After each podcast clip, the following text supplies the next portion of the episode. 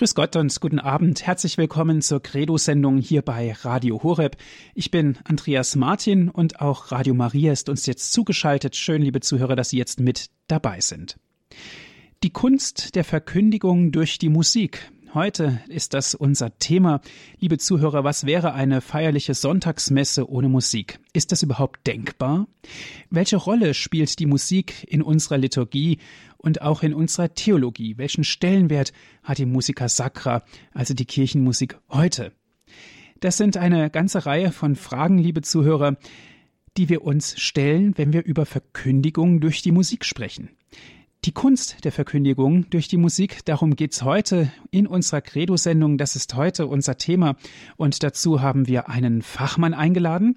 Es ist der Theologe und Musikwissenschaftler Dr. Meinrad Walter aus Freiburg im Breisgau. Liebe Zuhörer, ich darf Ihnen Dr. Walter vorstellen.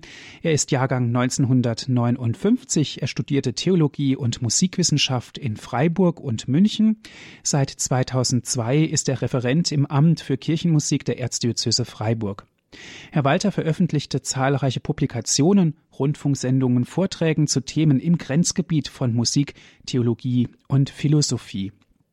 Seit 2008 ist er Lehrbeauftragter für das Fach Theologie an der Hochschule für Musik in Freiburg. Von dort aus ist er uns jetzt telefonisch zugeschaltet. Herr Dr. Walter, ich darf Sie ganz herzlich begrüßen. Grüß Gott. Grüß Gott. Herr Dr. Walter, was wäre eine Sonntagsmesse ohne Gesang, ohne Musik? Eine Sonntagsmesse will ja der Höhepunkt der Woche sein und an die Auferstehung erinnern. Wenn eine Feier den Höhepunkt feiert und es würde ihr so etwas Wesentliches fehlen wie die Musik, dann wird es doch etwas zu wenig, finde ich. Allerdings muss man immer sehen, die Gültigkeit einer Feier hängt nicht von der Musik ab und es kann Situationen geben, wo nur wenig Musik möglich ist. Das ist alles denkbar und auch damit muss man gut und kreativ umgehen. Aber wir sollten ja auch einen gewissen liturgisch-musikalischen Standard aufrechterhalten und da äh, sagt das Zweite Vatikanische Konzil, die Musik ist jedenfalls ein integrierender Bestandteil, also nicht irgendwie nur eine Ausschmückung oder etwas, was man einfach so auch weglassen kann. Nehmen Sie das Halleluja, den Jubelruf, mit dem das Evangelium begrüßt wird. Da sagt sogar das Messbuch, wenn man das nicht singen kann, dann kann man es weglassen. Wenn man das nur spricht, dann fehlt wirklich zu viel. Dann äh, sind wir beim Thema Credo und Glaube. Dann ist diese Antwort auf Gottes Wort plötzlich nicht mehr glaubhaft, wenn wir so tun, als ob wir jubeln, aber das gar nicht mehr können.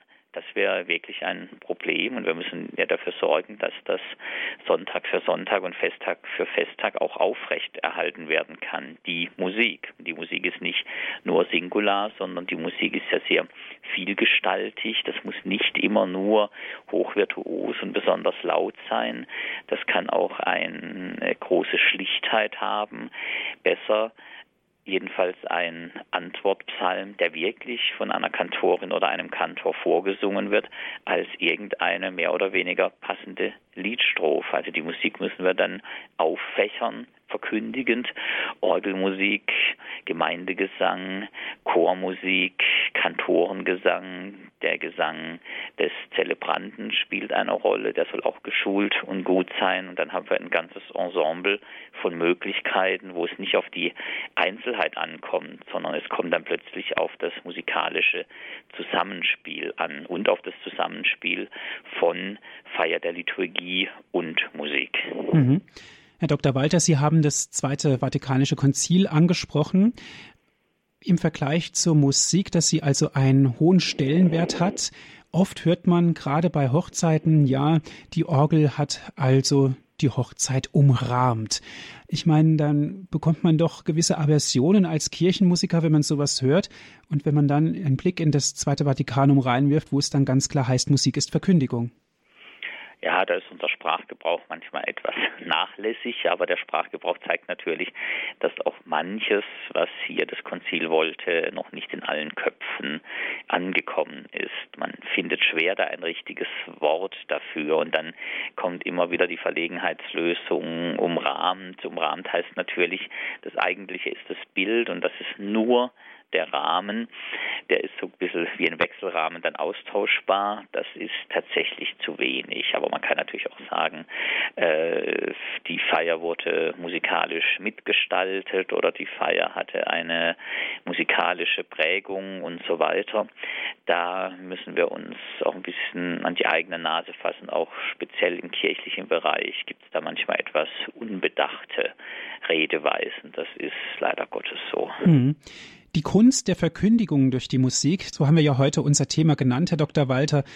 Die Kunst der Verkündigung. Verkündigung heißt doch eigentlich die frohe Botschaft, den Leuten zu verkünden, den Leuten zu sagen, auch vorzuleben.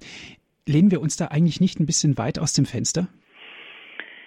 Das kann man sich fragen. Ich glaube, Verkündigung ist doch eher ein dialogisches Geschehen. Das heißt, Verkündigung ist das Wort der Offenbarung, das Wort Christi, das Wort der Bibel, des Alten und des Neuen Testaments. Und das kann tatsächlich musikalisch verkündigt werden. Und zur Verkündigung gehört aber ja auch die Antwort des Menschen, die Antwort der Gemeinde und auch die Antwort kann zum Beispiel im Liede erfolgen. Also dann haben wir ein Geschehen von Wort und Antwort, was jeweils musikalisch erfolgen kann. Es kann etwa eine Lesung, nicht immer nur das Evangelium, auch eine Lesung kann gesungen werden, durchaus. Und der Antwortpsalm in der Messe ist dann sowohl ein Wort der Bibel, aber es fasst auch zusammen die Antwort der Menschen und es ist in sich dann sogar so strukturiert, dass die, die damit feiern, die Psalmverse hören, dass es die sozusagen aktiv hörende Rolle, dann aber immer wieder in den Kehrvers mit einstimmen. Das ist eine aktive Rolle des Bekräftigens und des Miteinstimmens. Das ist äh, doch ein ganz interessantes Phänomen und das geht nur letztlich musikalisch wirklich so vollgültig. Wenn alle alles machen, dann ist diese Struktur nicht gewahrt. Und dann haben wir Wort und Antwort, aber zum Gottesdienst, jetzt sind wir bei der Verkündigung in einem etwas weiteren Sinne, gehört ja noch mehr, zum Beispiel überhaupt den Boden zu bereiten, dass aufmerksam gehört wird oder alles am Schluss nochmal in einem Nachspiel irgendwie zusammenzufassen oder nach oder zur Kommunionspendung eine geeignete Musik erklingen zu lassen, dann sind wir bei dem hochinteressanten Aspekt, dass Musik sich ja auch ein Stück weit von Wort und Antwort lösen kann. Und dann ist Musik, hat ganz viel mit Emotionen, mit Stimmungen zu tun. Und etwa am Anfang eines Gottesdienstes hat die Musik die Aufgabe, alle die, die versammelt sind im Raum, auch innerlich zu sammeln. Und das kann die Musik, glaube ich, sehr, sehr gut. Das kann die Musik sehr, sehr gut, das ist völlig klar. Am Anfang eines Gottesdienstes steht eigentlich der Eröffnungsgesang, aber allzu oft wird auch ein großes Orgelwerk zum Beispiel bei einem Pontifikalamt gespielt. Das ist richtig, das ist äh, einfach die traditionelle Aufgabe der Orgel, die da etwas Sammelndes hat, die natürlich auch eine gewisse Majestät entfacht. Das ist sehr, sehr interessant, wie sich das entwickelt hat. Die Orgel war nicht so von Anfang an wohlgelitten in der Kirche. Sie galt auch als eher weltliches Instrument, aber sie hat sich dann so sehr durchgesetzt, dass es heute quasi ein Monopol der Orgel manchmal in den Kirchen gibt und auch weltliche Orgelwerke in Kirchen erklingen, einfach in Ermangelung geeigneter Saalorgeln. Ich finde, das hat durchaus etwas äh, wenn eine gottesdienstliche Feier mit Orgelspiel verknüpft wird, weil es ja dann ein Orgelspiel ist zu einem bestimmten Ritus, zum Beispiel zu einem großen Einzug. Und zu dem Einzug passt es natürlich, dass zunächst mal vielleicht noch nicht gesungen wird. Man kann aber auch vor dem Einzug etwa einen gregorianischen Introitus singen. Das vermittelt auch eine ganz eigene Stimmung, das ist dem Orgelspiel überhaupt nicht unterlegen. Aber dieser große, prächtige Einzug und Auszug, der braucht auch eine entsprechend kraftvolle Musik, finde ich. Und bevor alle singen, und an dieser Verkündigung dann äh, mitwirken, ist es manchmal gut, überhaupt erstmal die Ohren etwas zu öffnen. Und dazu kann natürlich das Orgelspiel zum Einzug sehr, sehr gut beitragen. Und diese Tradition haben wir, sowohl was Liturgie und äh, Literatur, Orgelspiel angeht, das heißt komponierte Werke, die man da spielen kann. Ich habe aber größte Hochachtung vor Organisten, die hier nicht immer sogenannte Orgelliteratur, dieses oder jenes Stück von Bach oder wem auch immer spielen, sondern die sich überlegen, was ist eigentlich die Klangfarbe des heutigen Sonntags, zum Beispiel am kommenden Sonntag die Erbarmensbitte des Blinden zu Jesus, erbarme dich meiner und die Hoffnung auf Heilung, das kann man doch irgendwie in Musik umsetzen und die vielleicht dann zum ersten Lied mit einer großen Improvisation hinführen. Das ist auch möglich. Mhm. Wichtig ist dann die Stimmigkeit von liturgischem Geschehen und Musik. Es hat wenig Sinn, wenn der riesengroße Einzug mit einer ganz kleinen Musik begleitet wird. Es hat aber auch wenig Sinn, wenn die ganz groß dimensionierte Musik quasi kein Ende findet, es aber längst keinen Ritus mehr gibt, weil der Einzug einfach von der Sakristeitür, von der Seitentür in wenigen Schritten erfolgt. Dann nimmt man der Musik natürlich eine Möglichkeit. Also das äh, wollte das Konzil auch, dass nämlich die heiligen Riten musikalisch mit größerer Feierlichkeit umgeben sind und, so heißt es wörtlich, diese Musik dann im Gottesdienst die erforderlichen Eigenschaften haben muss. Und das ist ein Wechselspiel. Was ist die Eigenschaft der Feier und was ist dann daraus abgeleitet die Eigenschaft der Musik? Das müssen wir viel stärker bedenken und auch zwischen den Rollenträgern, eben zwischen Liturgen und Musikern besprechen. Früher hätte man sagen können, na, jeder macht seine Sache. Der eine macht seine liturgischen Part, der andere den musikalischen und irgendwie wird es dann schon zusammenkommen. Aber das ist äh, nach dem Zweiten Vatikanischen Konzil eindeutig zu wenig. Wir müssen mhm. da einen Austausch haben und einen sozusagen einen Zusammenklang von gottesdienstlicher Feier und ihrer musikalischen Gestaltung.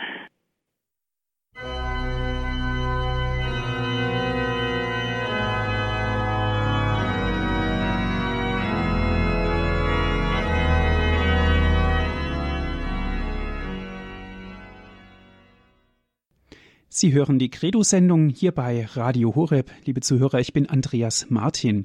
Die Kunst der Verkündigung durch die Musik, darum geht es heute und wir sind im Gespräch mit Herrn Dr. Meinrad Walter. Er ist Lehrbeauftragter für das Fach Theologie an der Hochschule für Kirchenmusik in Freiburg. Von dort aus ist er uns jetzt auch zugeschaltet. Herr Dr. Walter, vor der Musikpause haben wir darüber gesprochen, man muss den Menschen die Möglichkeit geben, sich zu sammeln vor dem Gottesdienst, sie einzustimmen auf das, was da kommt. Und jetzt haben wir ein mächtiges Orgelwerk gehört.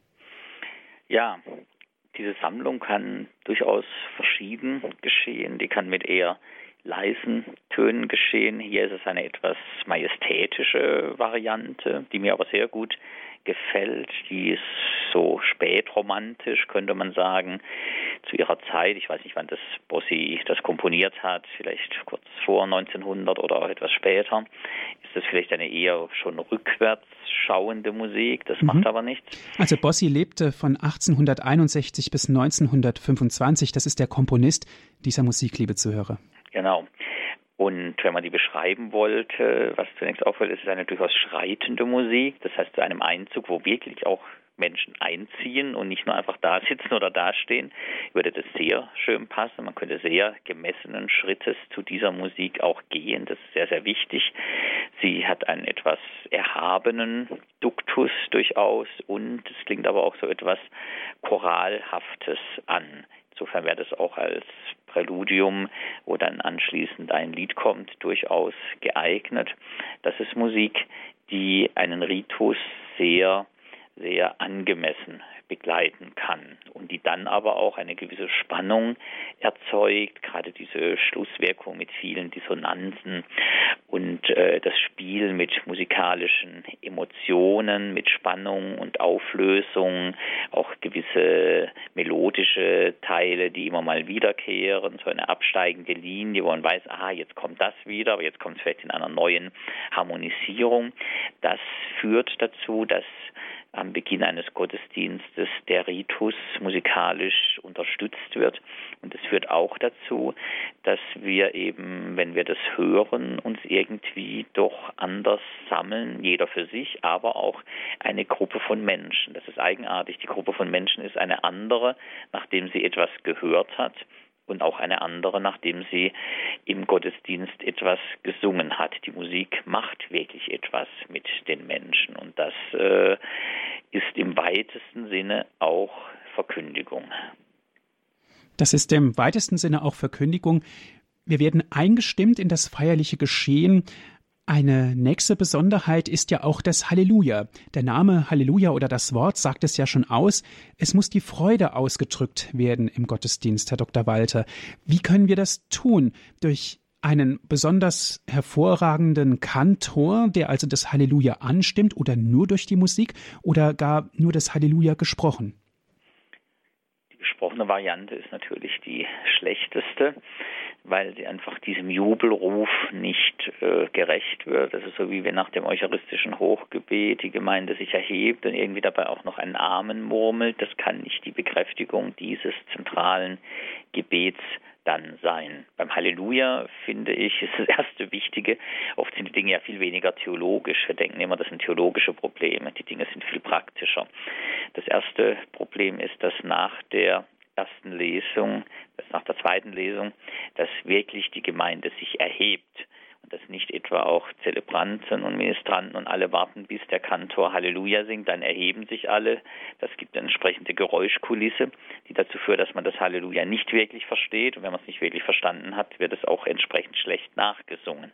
Das sind einfach ganz einfache Dinge. In dem Moment, wo dieses Halleluja-Motiv etwa im Orgelpräludium dazu erkennbar ist, dann sollte man sich aufraffen. Das ist eine Ehrfurchtsgeste gegenüber dem Herrn im Evangelium, dass die Gemeinde dann steht geht.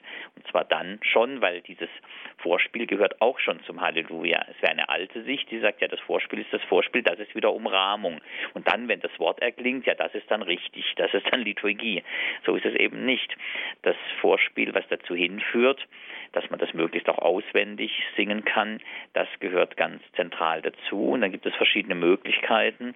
Entweder wird der Ruf vorgesungen und nachgesungen und es folgt ein Vers und dann wird der Ruf nochmal von allen gesungen und dann vielleicht ein Orgelnachspiel zur Evangelienprozession.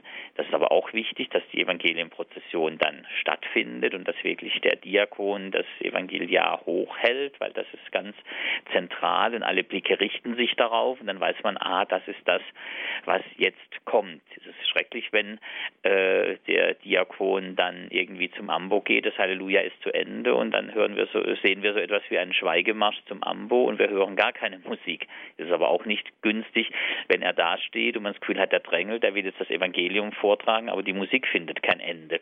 Da haben wir wieder das Zusammenspiel. Sehr schön für Festtage, finde ich, ist, wenn alle Rollen besetzt sind, dann eben Vorsingen, Nachsingen, Orgelspiel und vielleicht der Chor sich da noch einmischt, indem er das nachgesungene Halleluja quasi musikalisch krönt mit einer sogenannten Coda, also mit einem chorischen, kraftvollen Abschluss, zu dem dann auch die Evangelienprozession erfolgen kann. Also es geht immer darum, dass diese, dieses Zusammenspiel von liturgischer Handlung und erklingender Musik, dass das geht, dass das eingespielt ist, das muss man auch üben. Das ist wieder so ein praktischer Aspekt. Man kann da lange drüber theoretisieren. Das ist einfach ein sich einspielen, wie im Sport und wie bei jedem Instrument in der Musik. Man muss das ganz selbstverständlich und auch geduldig üben und dann kann das ganz gut gehen. Dann sieht auch der Chorleiter, ah, jetzt mache ich noch diese Wiederholung, weil das dauert etwas länger, die Prozession, oder jetzt lasse ich die Wiederholung weg. Der Höhepunkt ist erreicht, nämlich das Evangeliar ist am Ambo angekommen und dann sollte die Musik einigermaßen synchron sein. Wenn das aber jeden Sonntag anders ist, jeden Sonntag jemand anderer die Musik macht und jemand anderer dem Gottesdienst vorsteht, dann ist es sehr schwer dazu zu finden, dass sich die Dinge einspielen. Um aus dem Nähkästchen zu plaudern, auch beim Papstgottesdienst, der Papstmesse letztes Jahr in Freiburg, also vor etwa einem Jahr, hatten wir ein kleines Problem, weil die Halleluja Gestaltung so war, dass wir wussten von den Proben, der Diakon nimmt einen bestimmten Weg zum Ambo und aber im Ernstfall des Gottesdienstes nahm der Diakon wieder einen anderen Weg und plötzlich hat schon die Länge der Musik nicht mehr gepasst. Das passiert dann sehr schnell. Aber man muss das durchdrungen haben, man muss wissen, das ist jetzt ein Höhepunkt. Das ist nicht eine Reflexion auf das, was vorher in der Liturgie war, sondern das Halleluja der Ruf vor dem Evangelium, der strebt nach vorne, der strebt zum Evangelium hin. Und der braucht dann zum Beispiel auch vielleicht mal einen sozusagen einen offenen Schluss harmonisch. Da schließt sich nicht etwas und dann ist es fertig und abgerundet und dann kommt das nächste, sondern das Halleluja will dem Evangelium, jetzt bleiben wir im Bild, den Boden bereiten durch unseren Jubelruf. Und das darf dann auch quasi offen schließen und in diese Offenheit kommt dann der erste Klang wieder des Evangeliums, was vom Diakon oder vom Priester vorgetragen wird dieses Wechselspiel, das ist ganz, ganz wichtig und man kann es nur begrenzt, finde ich, dozieren und erklären. Man muss es einfach machen und man muss ein bisschen reflektieren und dann spielt es sich eigentlich mit der Zeit auch sehr schön ein. Herr Dr. Walter, Sie haben das vorhin angedeutet, aus dem Nähkästchen geplaudert sozusagen, dass der Diakon plötzlich einen anderen Weg gewählt hat und der Weg war halt länger wie die Musik. Was macht man in solchen Fällen in einer großen Domkirche? Man bewahrt ein bisschen die Nerven und äh, macht das Beste aus der momentanen Situation wenn man ein bisschen eingespielt ist, und vor allem wenn die Bedingungen so sind, das sind jetzt Einzelheiten, aber die spielen eine Rolle, dass man das Geschehen sieht, als Organist zum Beispiel, dann kann man da alles machen und kann äh, da eine wunderbare Überleitung spielen, wo jeder denkt, das hat er schon seit vier Wochen vorbereitet und das war so abgesprochen. In Wirklichkeit war es nur die Notlösung, das gehört auch zum liturgischen und zur liturgischen musikalischen Kompetenz mit dazu. Schlecht ist, wenn ich dann auf der Empore sitze, an einer Orgel mit einem Spielschrank, Kühlschrank, wo ich sozusagen die Orgel angucke und irgendwie noch einen Spiegel habe, wo ich nur ein Stück vom Altar sehe und vielleicht den Ambo gar nicht, dann weiß ich gar nicht, was da passiert. Mhm. Ähm, das ist dann ein bisschen schlechter. Also das hängt auch zum Beispiel mit Fragen des Kirchenbaus zusammen. Das äh, wollte auch das Konzil, das steht auch in den nachkonziliaren Dokumenten, das Chor und die musikalisch Tätigen, dass die auch wirklich nicht irgendwo sind, quasi vom Geschehen abgekoppelt, sondern dass die mitfeiern können. Das ist für die Leute wichtig, aber es ist auch für das ganze Geschehen wichtig, dass etwa der, der dann Orgel spielt, den Ritus wirklich sinnvoll begleiten kann, weil er ihn ja sieht. Ich erinnere mich an Situationen in Freiburger Münster, wo dann wirklich genau der volle Klang des Tutti der Orgel genau in dem Moment erreicht wird bei der Grabenbereitung, wenn das Weihrauch fast zum letzten Mal anschlägt. Das ist dann die Kunst eines Organisten, der auch Spaß hat an dem, was man in jedem Film, in jedem Theater würde man das Timing nennen. Aber die Liturgie hat auch ein Timing. Die Liturgie ist ja zunächst mal ein urmenschliches Geschehen. Dann kommen die ganzen geistlichen, religiösen, theologischen Dinge hinzu. Aber die Basis ist so menschlich. Der Ton stimmt oder er ist falsch und die Zeit ist richtig eingehalten oder sie ist verpasst. Das ist so wie im Leben ja auch. Man muss das üben und man muss sich darüber Gedanken machen. Aber ich finde, dass sich einspielen, dass man das oft macht, in einer Besetzung, die sich gegenseitig vertraut und wo man weiß, man kann auch mal was Überraschendes machen und der andere, der, den wirft es nicht aus dem Konzept. Sowas ist sehr, sehr wichtig. Musik schafft Emotionen. Über das Halleluja haben wir gerade gesprochen. Herr Dr. Walter, ich darf jetzt von Eugenio Maria Fagiani das Halleluja vorspielen, komponiert für Orgel.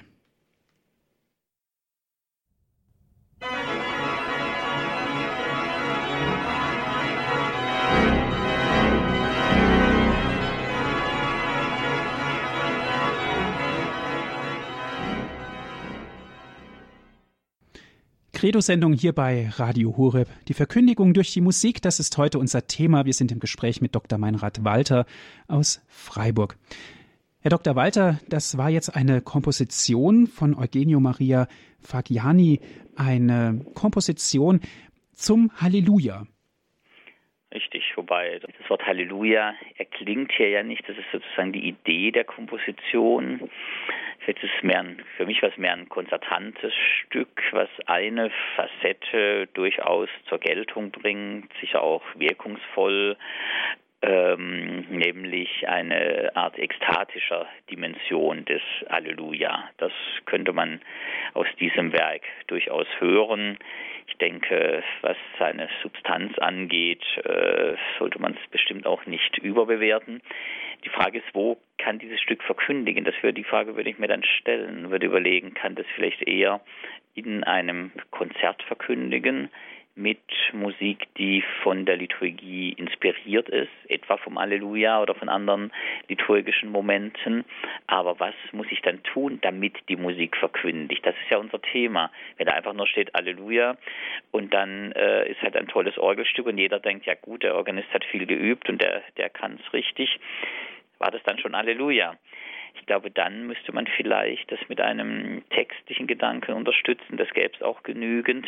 Etwa, was äh, der Kirchenvater Augustinus über das Halleluja schreibt, dass da der Mensch jubeln will, einerseits Gott entgegenjubeln, den er gar nicht erreichen kann, da müsste er schweigen, Andererseits darf er aber auch nicht schweigen, er will verkündigen und die Worte reichen nicht aus und dann wählt er den Ruf Halleluja, wo die Botschaft, so sagt Augustinus, nicht mehr ihre Grenze an den Silben findet.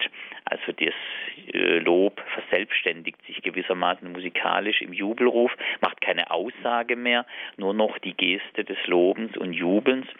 Mit so einem seiner textlichen Vorbereitung kann vielleicht dieses Orgelstück auch wirklich als Halleluja wirken würde ich mal vermuten. In der Liturgie hätte ich ein bisschen das Problem, wenn das nun erklingt nach der zweiten Lesung, dann erklingt halt ein virtuoses Orgelstück und ob die Menschen wirklich das mit Halleluja innerlich, sowohl geistig als auch emotional in Verbindung bringen können, da hätte ich äh, dann auch wieder meine Zweifel muss ich ehrlich sagen. Ja. Aber man kann mit diesen Werken unendlich viel spielen. Wenn es im Gottesdienst erklingt, das ist natürlich als Schlussstück äh, wunderbar. Äh, vor dem Evangelium, glaube ich, ist es in sich zu geschlossen, vielleicht auch ein bisschen zu vordergründig virtuos.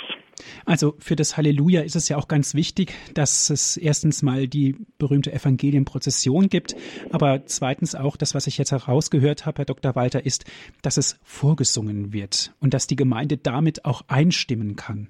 Das wäre sehr wichtig, weil wenn das nicht äh, von allen mitvollzogen wird, dann wäre an dieser Stelle eben der Gestus einer macht etwas, die anderen hören zu, der ist vollkommen richtig. Nur ist es nicht der Gestus des Halleluja. Das ist das Entscheidende.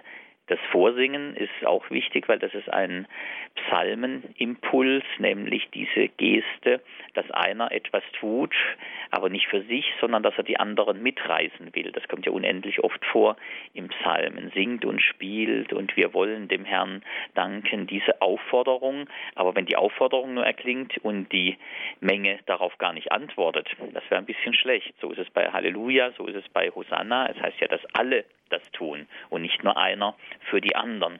Deswegen würde da ein bisschen was fehlen, aber auch das wäre bei einer großen Evangelienprozession irgendwie machbar, dass das dann in den Ruf irgendwie übergeht oder so. Das wären dann detailliertere musikalische Aufgaben, denen man sich stellen muss. Aber dieses Wechselspiel, was vor allem eben die Wortverkündigung auszeichnet, dass beim Antwortpsalm der Kehrvers von allen einfach intuitiv und auswendig mitgesungen wird, indem sie da ein einstimmen und dass das Halleluja seinen Höhepunkt hat, wenn wirklich alle mitwirken und vielleicht noch so eine kleine Zugabe, wenn es noch eine chorische Coda dazu gibt.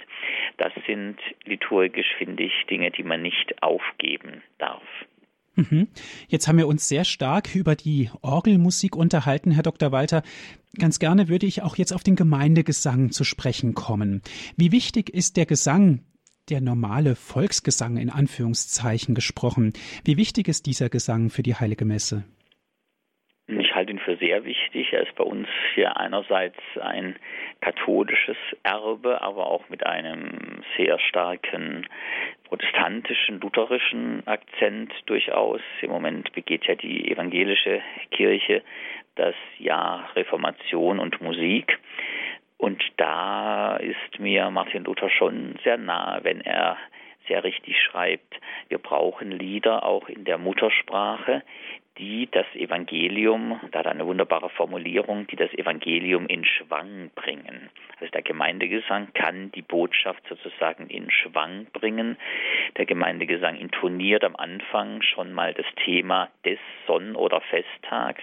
Und das ist ein Unterschied, ob wir das nur hören oder ob wir es lateinisch hören oder ob es uns vom Ambo aus oder von einer anderen Stelle aus gesagt wird oder ob wir an dieser Verkündigung jeder für sich selber singend teilnehmen. Wir singen uns das ja selber und gegenseitig und dem lieben Gott sozusagen zu. Und das ist eine ganz andere Aktivität, die dann noch gesteigert wird, wenn uns das in Fleisch und Blut und ins Herz übergeht und wir das vielleicht auswendig können. Und nach diesem Lied wissen wir dann, welche Stunde an diesem Sonntag geschlagen hat. Und wir wissen es nicht durch passives Aufnehmen, sondern wir wissen es durch aktives Mitgestalten. Das ist eine große Chance, finde ich. Also da hat die Praxis der deutschsprachigen Gemeindelieder, die ja nicht wegzudenken ist, da hat die wirklich selber auch noch eine große verkündigende Chance. Oft ist auch ein Lied wirklich ein Zusammenhang von der ersten bis zur letzten Strophe, sozusagen wie eine musikalische Theologie eines bestimmten liturgischen Themas oder einer bestimmten Tageszeit, wenn man Morgenlieder denken. Da gibt es ganz viele Möglichkeiten und die sollten wir nutzen auch in dem Sinne, dass mal mehr als nur zwei Strophen gesungen werden, weil sonst der Zusammenhang natürlich etwas zerstört wird. Wenn man sagt, das ist dann zu eintönig, dann muss man schauen, dass die musikalische Vielfalt gewinnt. Zum Beispiel kann die Orgelbegleitung der Strophen eines Liedes durchaus verschieden ausfallen. Das gibt dem Lied dann ganz neue Farben. Oder wenn es andere musikalische Kräfte gibt, entweder Kinderchor oder Kirchenchor oder Kantor, dann können die Strophen ja auch im Wechsel gesungen werden. Dann gewinnt das nochmal sehr. Also ohne diese Kirchenlieder in der Muttersprache, denke ich, ist heutiger Gottesdienst nicht möglich. Und man muss sie aber richtig und doziert und man muss sie aber richtig und dosiert einsetzen. Es wäre falsch, immer da alle Strophen zu singen und nur Lieder zu singen, gar keine Rufe mehr. Das ist ja das, was manchmal passiert.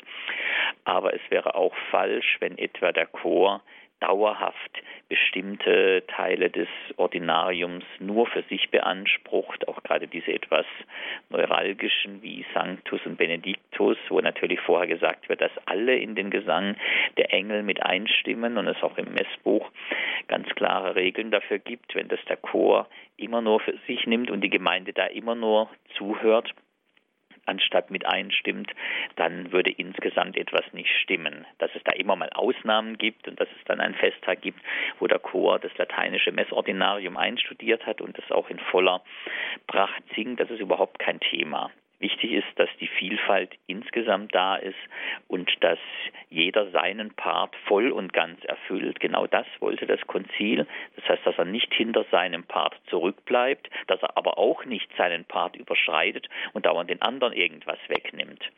Also dass dann einfach unbedacht, was ich dauernd erlebe, auch in Werktagsmessen, der Einfachheit halber halt der zelebrierende Priester alles liest, was es zu lesen gibt, obwohl es da auch Laien gibt im Volk Gottes, die durchaus diese Lesung und die Fürbitten vortragen können. Da muss man einfach auf diese Vielfalt achten und auf eine gewisse Achtsamkeit, dass die Rollen sich gegenseitig profilieren, aber nicht sich gegenseitig Dinge wegnehmen und die anderen in Frage stellen. Das ist eine hochkomplexe Aufgabe. Das ist nichts, was man mal so nebenher machen kann. Und das ist wesentlich komplizierter, als wenn man sagt, der Einfachheit halber macht alles. Der Priester kann ja lesen, Gott sei Dank, also liest er alles. Oder äh, der Chor, wenn der Chor mal da ist, ja, dann singt er fast alles, weil er jetzt ja schon mal da ist. Das ist einfach, das sind für mich Zerrbilder von Liturgie, die mit dem, was das Zweite Vatikanische Konzil, aber was überhaupt die ganze theologische Tradition bis zur Bibel zurück wollte, nicht mehr so viel zu tun haben. Da müsste man dann noch mal etwas nachdenken und die ganze Sache etwas nachjustieren. Aber dafür braucht es dann auch theologische, pastorale Kräfte, die etwas von Musik verstehen und sich darauf einlassen. Und es braucht vor allem, das ist natürlich etwas mein Lieblingsthema, es braucht Kirchenmusiker, Kirchenmusikerinnen und Kirchenmusiker, die auch eine gediegene theologisch-liturgiewissenschaftliche Bildung genossen haben, um dann ihrer Rolle im Wechselspiel mit den anderen Rollen im Gottesdienst überhaupt gerecht werden zu können. Mhm. Darauf gehen wir gleich noch ein, liebe Zuhörer. Aber Herr Dr. Walter, der Chor hat natürlich auch seine Berechtigung in der Heiligen Messe. Und wenn der Chor mal das Gloria singt, ja, wie soll sich denn dann die Gemeinde verhalten? Ganz einfach, das als Konzert mit Wandlung, um jetzt mal zu übertreiben, zu sehen oder irgendwie in irgendeiner Weise, zum Beispiel beim Gloria, mit sich einstimmen zu lassen in den Lobgesang? Das ist eine äußerliche und innerliche Aufgabe. Dazu braucht es ja auch Vertonungen, die nicht nur davon ausgehen, wenn der eine was macht, macht der andere nichts, bestenfalls hört er andächtig zu, sondern die diese Rollen auch geschickt mischen. Das gibt es zum Glück ja auch. Es ist ja sehr wohl möglich, dass der Chor ein, eine Gloria-Vertonung singt, die vorsieht, dass bei einem Art Kehrvers Gloria in Excelsis Deo jeweils auch immer wieder die Gemeinde aktiv beteiligt wird. Das gibt es inzwischen ja durchaus oft. Dem würde ich manchmal den Vorzug geben vor Darbietungen, wo dann immer nur entweder Chor oder Gemeinde ist. Dieses entweder oder, das ist noch nicht so ganz im vollen Sinne das, was die Liturgie braucht. Also das Mitmachen vieler an der richtigen Stelle, das ist entscheidend. Aber natürlich kann der Chor seine Mozart oder Rheinberger oder was weiß ich Messe singen. Dann kommt es vielleicht auch darauf an, dass die Gemeinde, zu der der Chor im Übrigen ja mit dazugehört, dass die dann nicht singende Gemeinde etwas angeleitet wird, dass da vielleicht in der Begrüßung ein Wort dazu fällt, dass der Chor jetzt dieses Stück heute singt. Oder das ist schon ein Unterschied, äh, ob dann auch die Gemeinde stehen bleibt, sozusagen die liturgische Spannung hält und auch natürlich alle, die im Altarraum sind. Oder was oft so ein Reflex ist, dann hört man, ach ja, der Chor scheint dran zu sein. Als erstes müssen wir uns mal etwas ermattet hinsetzen dann geht natürlich vieles von der liturgischen Spannung verloren und dann rutscht man so, wenn man nicht aufpasst, in diese Rolle dessen, der jetzt mal eine kleine Konzerteinlage hört, mit mehr oder weniger Wohlgefallen und dann wieder sich versucht, der Liturgie zuzuwenden. Das Entscheidende wäre, die Spannung zu halten. Und das ist auch ein Unterschied, ob dann das immer aus dem Off kommt, das heißt der Chor singt von der Empore, wo man ihn nicht sieht, oder ob man den auch sieht und dann dadurch vielleicht auch noch ein Stück aufmerksamer wird, wenn man nicht das Gefühl hat, aha, der Chor lenkt alle Aufmerksamkeit nur auf sich. Das sind auch ganz interessante liturgische Haltungen. Mhm. Das spürt man, ob der Chor jetzt diesen Part übernimmt, stellvertretend für alle, um jetzt dem Gottesdienst zu dienen, oder ob der Chor das Gefühl vermittelt, jetzt sind wir dran, jetzt kommt es drauf an und nachher schalten wir wieder ab, dann sind ja wieder die anderen dran. Da können wir schon nebenbei auch schon mal ein bisschen Noten einsammeln, die wir nicht mehr brauchen und so weiter. Da gibt es auch manchmal so etwas, äh, gewisse Zerrbilder und die führen dann letztlich zu so einer Haltung, so ein Entweder-Oder, was schnell in so ein Gegeneinander dann äh, geraten kann. Ja, der Chor will noch ein Lied singen, nein, das ist jetzt zu viel, da muss ja auch noch Gemeindegesang. Das ist eigentlich die falsche Frage, dieses Entweder-Oder.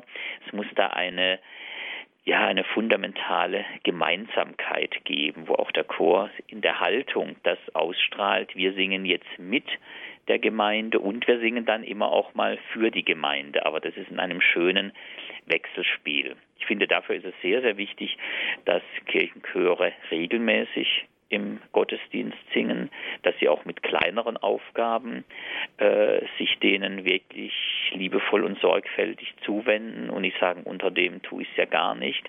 Es gibt auch sehr schöne einstimmige Vorsängeraufgaben, die ein Chor übernehmen kann oder eine Gruppe des Chores. Da könnte man viel, viel kreativer sein und dann an der einen oder anderen Stelle vielleicht ein Gemeindelied im Wechsel mit einstimmiger Gemeinde und mehrstimmigem Chor.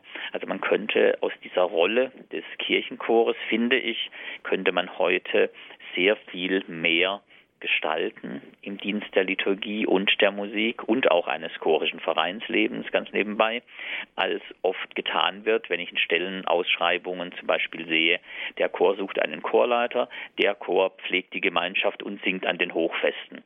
Das ist mir ehrlich gesagt zu wenig. Und mit dieser Haltung hätten wir auch eine nicht so große Hilfe, wenn wir in einigen Monaten oder einem Jahr oder anderthalb, das weiß ich nicht, ein neues katholisches Gebet und Gesangbuch einführen. Dafür brauchen wir auch funktionierende Chöre, die diese Aufgabe mit übernehmen, neue Lieder oder wiederzuentdeckende Lieder der Gemeinde nahezubringen und die dann im Gesang zu unterstützen. Manche sagen auch, wenn ich in eine Gemeinde komme, ein guter Gemeindegesang, das ist die beste Visitenkarte auch eines Kirchenchores. Dann weiß ich, die sind auch mit dabei und die unterstützen das und die sehen sich nicht so sehr als Gegenüber der Gemeinde. Ich will das aber auch nicht zu schwarz malen. Es gibt da auch sehr wunderbare und gute Beispiele.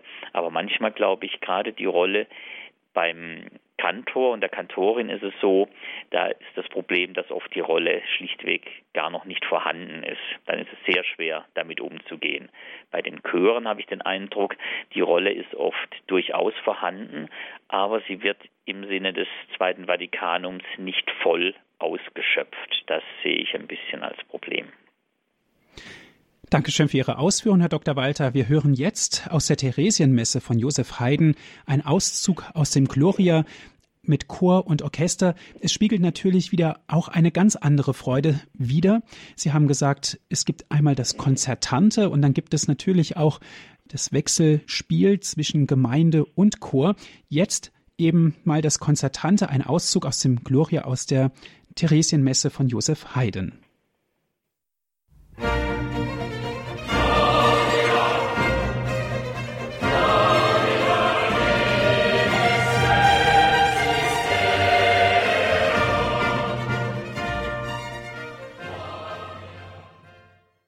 Sie hören die Credo-Sendung hier bei Radio Horeb.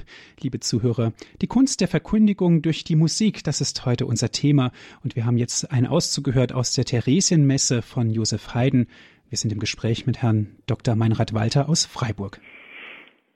Die Theresienmesse ist sicher ein Höhepunkt klassischer Musik, Musik der Wiener Klassik im Dienst des Gottesdienstes, aber mit einem konzertanten Zuschnitt. Das darf durchaus sein.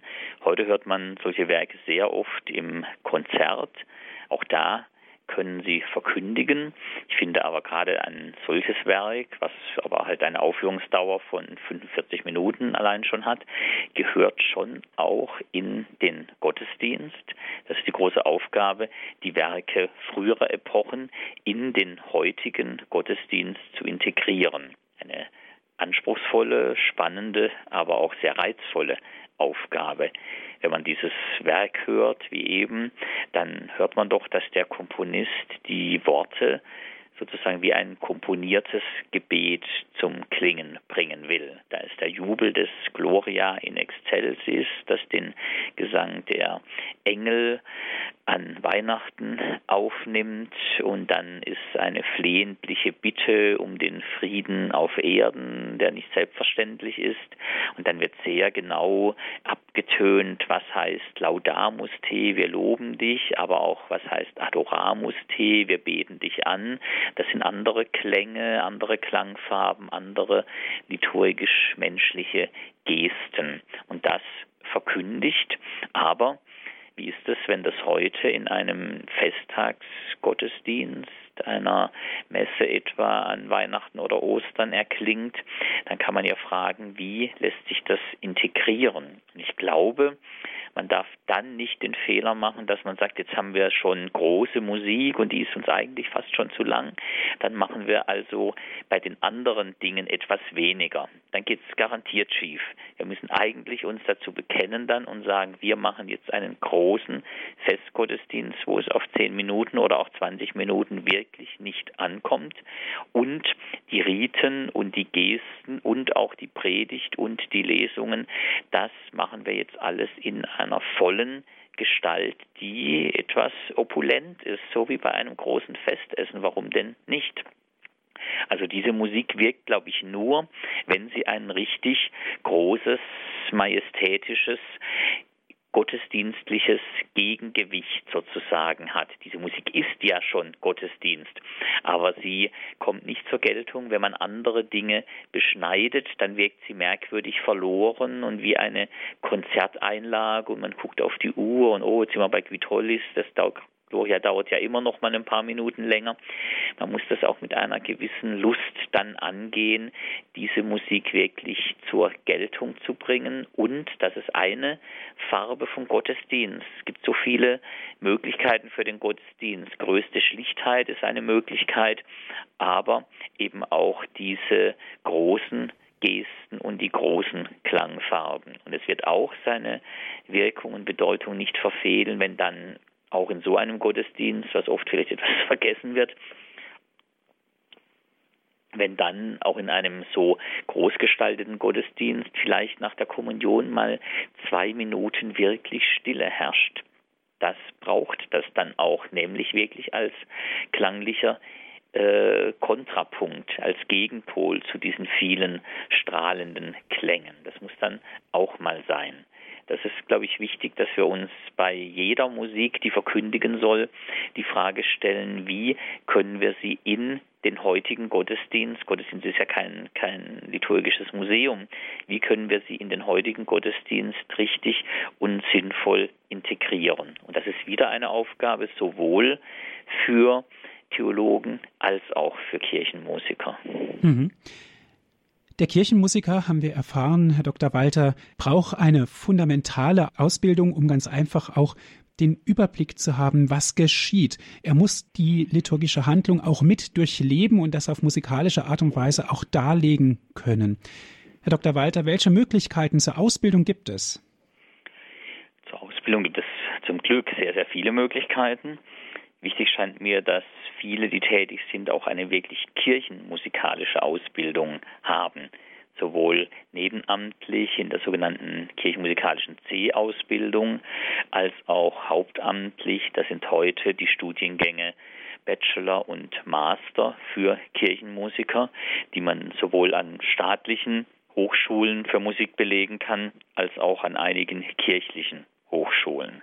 In Freiburg haben wir gerade ein Institut für Kirchenmusik gegründet an der staatlichen Hochschule für Musik, wo schon seit Jahrzehnten Kirchenmusiker selbstverständlich ausgebildet werden. Das wollen wir aber intensivieren in einer Zeit, wo auch kirchenmusikalische Studiengänge leider geschlossen werden, mangels Interesse von Studienbewerbern, das muss man auch sehen. Das wäre sehr schade, wenn die Kirchenmusik da sozusagen einem Abwärtstrend folgt. Wir haben gesagt, wir gründen ein Institut für alle Studiengänge, die wir haben mit Kirchenmusik. Und wir wollen einige besondere Akzente setzen, zum Beispiel den Akzent, wir wollen die Zusammenarbeit von Kirchenmusik und Theologie schon im Studium besser machen. Und das kann man in einer Stadt wie Freiburg sehr gut, weil in Freiburg gibt es sowohl eine große theologische katholische Fakultät an der Universität, es gibt eine evangelische Hochschule, es gibt ein Priesterseminar und da gibt es auch schon viele Kooperationen, aber wir können das noch intensivieren, etwa durch Seminare. Ich mache gerade ein Seminar, wie sprechen Theologie und Musik von Erlösung. Und da wollen wir dieses Thema an Beispielen behandeln, aber wir wollen auch den Dialog einüben, dass nämlich angehende Kirchenmusiker und angehende pastorale Mitarbeiter und Religionslehrer und so weiter, dass die mal lernen, sich auszutauschen dass die sich gegenseitig etwas erklären, dass auch die Theologen fragen, was ist ein verminderter Akkord und die Musiker antworten und wir dann uns in musikalische Werke wirklich interdisziplinär vertiefen können. Das ist eine ganz große Chance und ich finde, Gruppen, die nachher ein Berufsleben lang zusammenarbeiten müssen, nämlich zum Beispiel Priester und Kirchenmusiker, die müssen das nicht nur irgendwie im Studium erfahren haben, sozusagen dozierend, sondern die müssen das genauso wie ein Orgelstück wirklich eingeübt haben. Und dieses Einüben, da fehlt es, glaube ich, manchmal noch ein bisschen. Und das wollen wir hier ein bisschen exemplarisch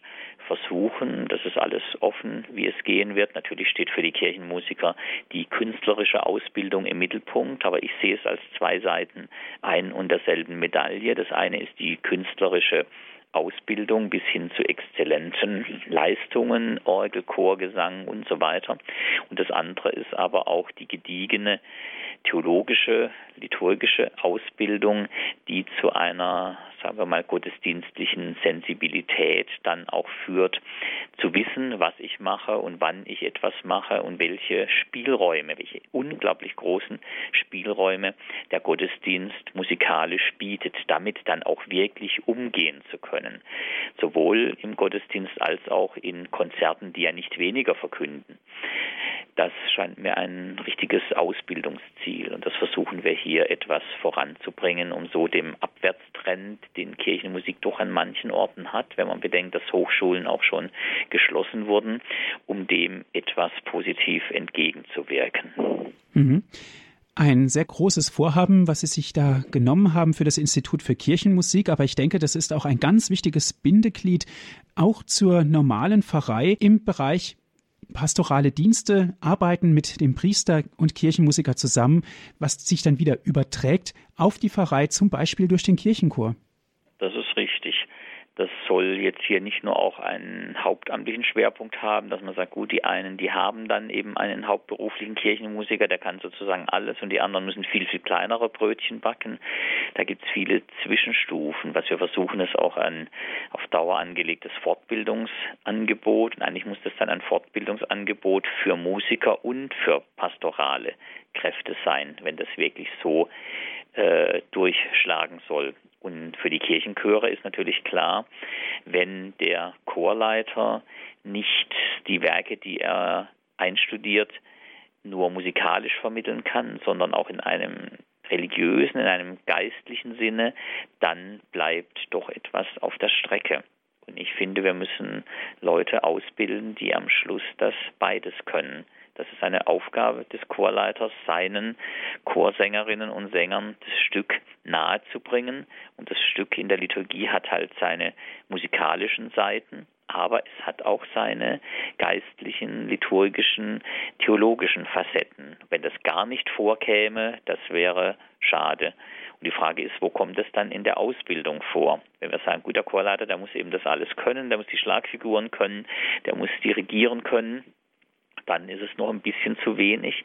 Er muss sich auch qualifiziert mit der Theologie seiner Stücke auseinandersetzen können. Und, das ist eben das Schwierige an der Chorleitung, aber auch das Reizvolle, das macht er nicht nur für sich, sondern das muss er in geeigneter und natürlich dosierter Weise an diejenigen weitergeben, mit denen er musiziert. Und das ist zunächst mal sein Kirchenchor, und manchmal sind es auch noch Instrumentalisten oder der Organist, der begleitet und so weiter. Aber da können schon auch die äh, die Theologen das etwas unterstützen. Ich war neulich in einer Messe, da hat der Priester dann in der Predigt das aufgegriffen, dass nachher beim Amen nach dem Hochgebet der Chor das auch nochmal bestätigend krönt mit einer Coda. Und dann hat man da anders aufmerksam zugehört und das mitvollzogen, als wenn man denkt, ach, jetzt singt der Chor ein Stück an einer Stelle, wo er noch nie gesungen hat, wie merkwürdig. Das wäre wieder etwas zu wenig. Also es kommt auf ganz verschiedene Kräfte an und das Erfolgsrezept, wenn man von sowas sprechen kann, finde ich für Kirchenmusik ist heute tatsächlich das Zusammenspiel. Mhm. Das kann gar nicht einer alleine machen. Das ist keine Ein-Mann-Show, sondern das sind verschiedene Rollen beteiligt und jeder muss seine Sache tun und muss dafür Sorge tragen, dass das Zusammenspiel gelingt. Wenn ich mich zurückziehe und zu wenig mache, ist das nichts. Wenn ich aber alles an mich reise und dauernd in der Liturgie im Mittelpunkt stehen will, dann ist es genauso wenig. Da kommt es auch auf so ein gegenseitiges Korrektiv an. Das ist sowieso auch ein Punkt, den wir nur schwach ausgebildet haben. Wo gelingt es denn durchaus selbstkritisch und ehrlich und mit anderen über Liturgie mal zu sprechen. Wir sprechen über tausend Sachen. In Pfarrgemeinderäten und Liturgieausschüssen sprechen wir über die Termine und über die Planung. Aber können wir auch mal über das Gelingen und über unsere Defizite in der Liturgie ehrlich, ohne verletzend zu sein, gegenseitig miteinander sprechen? Das finde ich gar nicht so einfach. Interessanter Gedankengang, Herr Dr. Walter, aber leider ist unsere Sendezeit nun zu Ende. Ich darf mich ganz herzlich bei Ihnen bedanken, dass Sie sich die Zeit genommen haben, hier in der Sendung Credo über das großartige Thema die Verkündigung der Musik zu sprechen. Gerne. Liebe Zuhörer, Dankeschön auch an Sie, dass Sie mit dabei waren hier bei Radio Horeb. Wenn Sie sich mehr über Herrn Dr. Walter informieren wollen, er hat eine Homepage. Die Adresse ist www.meinrad-walter.de. Dort gibt es viele Informationen aus dem Bereich der Theologie und der Musik. www.meinrad-walter.de es ist auch ein Buch von Dr. Meinrad Walter erschienen, eine umfassende musikalische theologische Darstellung der Johannespassion von Johann Sebastian Bach. Dieses Buch ist im Reklam Verlag und im Karus Verlag erschienen. Alle Informationen gibt es auch auf unserer Internetseite hierzu www.horeb.org. Und liebe Zuhörer, dort gibt es auch die Sendung zum Herunterladen, zum Nachhören auf den Computer in unserem Podcast und Download-Service www.horeb.org org. Natürlich können Sie sich auch einen Sendemitschnitt bestellen. Auf CD rufen Sie an unseren CD-Dienst unter 08323 9675 120. Noch einmal die Telefonnummer 08323 9675 120 und wenn Sie von außerhalb Deutschlands anrufen 0049 8323 9675 120. Ich darf mich bei Ihnen bedanken und zugleich auch verabschieden. Ich wünsche Ihnen einen guten und vor allen Dingen gesegneten Abend. Auf Wiederhören sagt Ihnen Ihr Andreas Martin.